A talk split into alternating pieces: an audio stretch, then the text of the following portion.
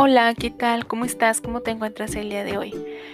Bienvenido, mi nombre es Marisa Mora y este es un nuevo episodio que hablaremos sobre la música y qué es lo que nos provoca en ella, qué emociones hay dentro de las canciones que escuchamos.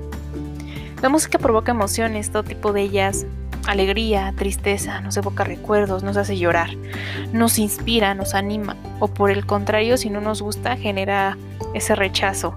En definitiva, la música nos hace sentir. Así es, todo lo hemos experimentado. Esta afirmación se sustenta en diversos estudios que han demostrado que la humanidad es reactiva a la música desde un punto de vista emocional. Y esas sensaciones se producen tanto en quienes la reciben como en quienes las emiten. Cuando una melodía nos gusta, se activan en el cerebro los mismos centros de placer como si estuviéramos comiendo un chocolate. Sí, exacto, un chocolate, según aparece recogido en el documento Influencia de la música en las emociones y el aprendizaje de Jesús Manuel Monterrubio. En concreto, se ha observado que activas sustancias químicas del sistema nervioso central se estimulan en la producción como la dopamina, las endorfinas o la oxitocina, así como también entra en ese punto de cuando estamos enamorados, entre los primeros seis meses aproximadamente, que estás enamorado y te sientes bien, te sientes alegre, te sientes con energía, esas llamadas maripositas en el estómago. Lo que también desemboca en un estado que favorece la alegría y el optimismo general. Desde un punto de vista, los sonidos pueden contribuir a aliviar la ansiedad y en determinados momentos y ayudar en la depresión, al poder transformar las experiencias más dolorosas y abrumadoras en algún en algo agradable y placentero.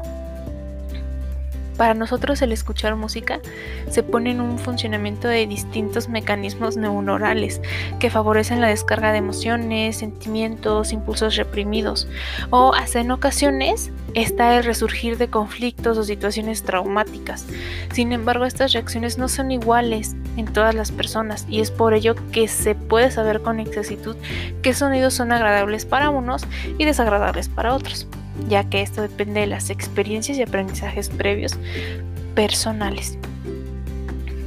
Y bueno, para concluir, que también la música se ha comprobado que pone ejemplo en muchas áreas de cerebros relacionadas con la imitación y la empatía. De este modo posibilita que pongamos pues, en el lugar de otro, generando una, una cima de colaboración y cooperación entre personas y fomentación de la comprensión y esto lo explica Soundoti, una compañía especializada en el audio braiding, en crear sonidos que se identifican con las personas de una marca o compañía.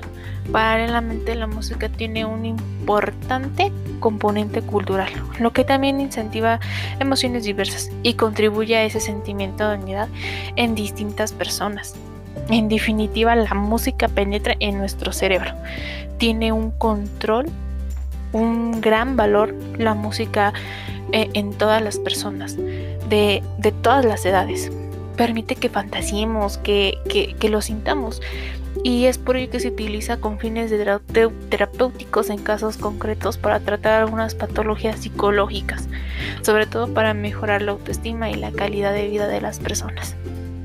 Por mi parte, sería todo. Muchas gracias por escucharme y te espero en un episodio más.